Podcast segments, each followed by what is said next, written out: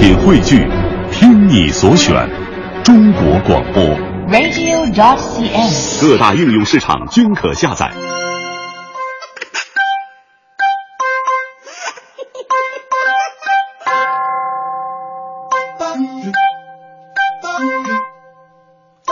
好，欢迎各位啊，来到今天的大明脱口秀，我是大明。呃，昨天呢，我上文艺之声品味书香节目推荐自己新书的时候啊，主持人五科啊问了我这样一个问题，他说做脱口秀专场的表演跟在直播间做脱口秀的时候有什么不一样呢？我说其实有很大的不同，直播间里边做脱口秀啊，做的是一种自欺欺人的感觉，要幻想大家伙儿都在听，而且都喜欢，还要时不时的点击一些笑声来给自己信心。大家真喜欢啊！但是呢，做专场现场表演完全不一样，这是面对面的交流，你要通过观众的表情做出接下来要怎么表演的判断。这不得不让我揭开我另一个神秘的身份。其实我除了是一个国学大师、情感顾问之外呢，我还有着另外一个称号，我是生理分析师，呃。不是那个心理分析师啊，在很多时候啊，人与人的交往呢都是戴着面具的。怎么样在最快的时间判断你面前是一个什么样的人，其实就要从他流露出来的行为举止那些蛛丝马迹来说起。今天呢，我只要八分钟，只要八分钟就能教你看透人心。所以我预感今天的节目会破坏无数家庭啊！这样吧，我们先来个重量级的吧。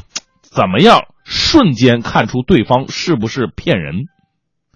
如果在你身上发生了一件特别不好的事儿，而你不知道是谁干的，你也许会问是谁干的？干了，白痴都不会承认的。这句话是个废话。不过你可以从表情来分析，听到你的事情，真正的吃惊的表情应该是转瞬即逝的，啊，那这样啊，就这样。超过一秒钟就是假装的啊！怎么会这样？这就有点虚假了。而且呢，我们不要用那些俗语来给人下定义啊，往往不准。比方说，我们经常说：“哎，你怎么撒谎不眨眼睛呢？”我告诉你们，撒谎是绝对不会眨眼睛。为什么？因为撒谎者在撒过谎之后，非常需要眼神的交流来判断你是不是相信他所说的话，然后做出下一步的动作。最明显的是，撒谎的人一直会自言自语，越说越多，因为他们特别怕冷场。如果冷场的时候，他就会觉得别人是在怀疑他，太有学问了。这 其实跟我们做主持人呐、做节目一样。你知道我说了半天，黄花不把我接着的话，我就得继续往下说，没办法。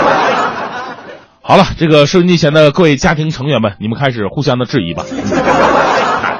当然了，咱们这期节目啊，不是让你闹矛盾哈，这没啥闹的。这年头谁不撒个小谎啊？如果有人说我从来不撒谎，已经开始撒谎了。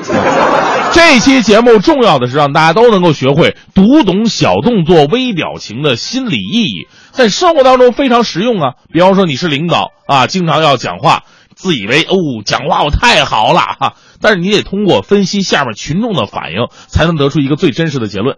如果你在发言的时候看见有人在捂着嘴，那表示他们认为你可能隐瞒了某些事情。遇到这样的情况，你应该怎么办呢？停止发言，并询问大家有什么问题吗？一定会有不一样的声音出现。当然了，捂嘴也可能是牙疼啊。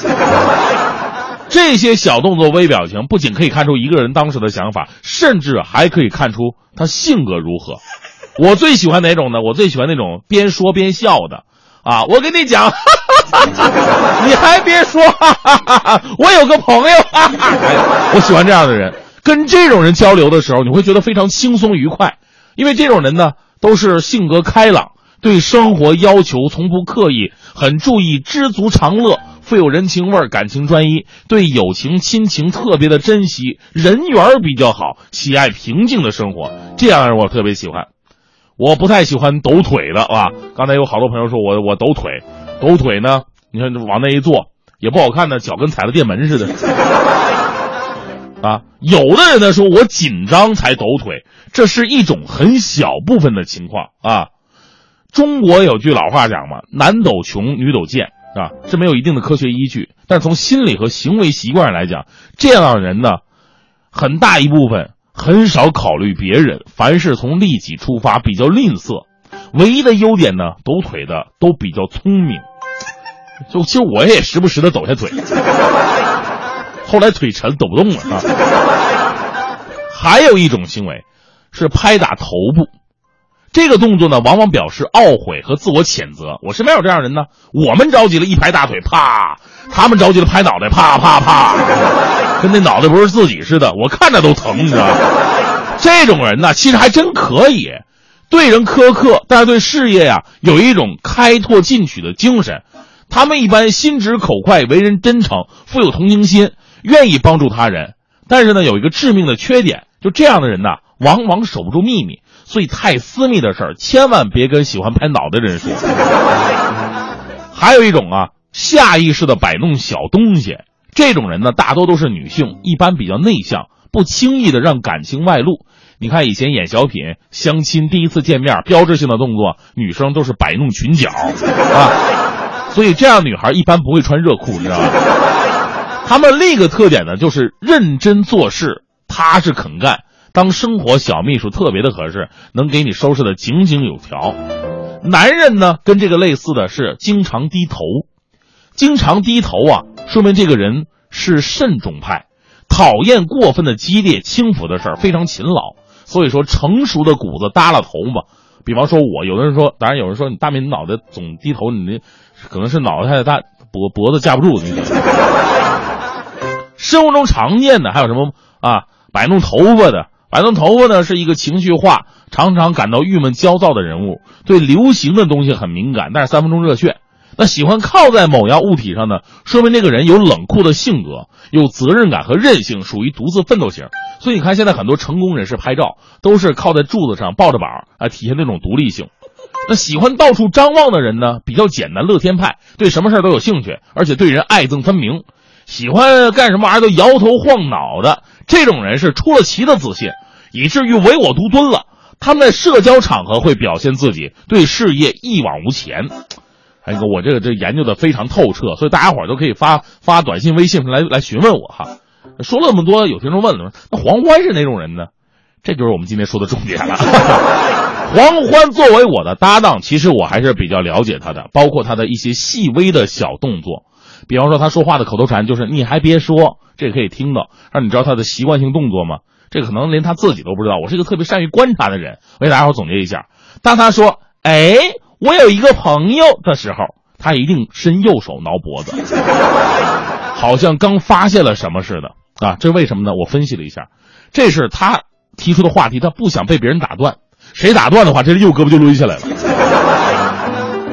当他说“我跟你讲”，他一定会撸起袖子。这也不用解释，大妈都这样啊。当他看着东西发愣，然后突然心里有数的那一刹那，他会像男人一样的抱拳，压响自己的手指头的关节。好几次我就看他掰手指头，啊那骨头缝里传来咯咯巴巴的声音呢，我就觉得下一个动作应该是揍我一顿了吧。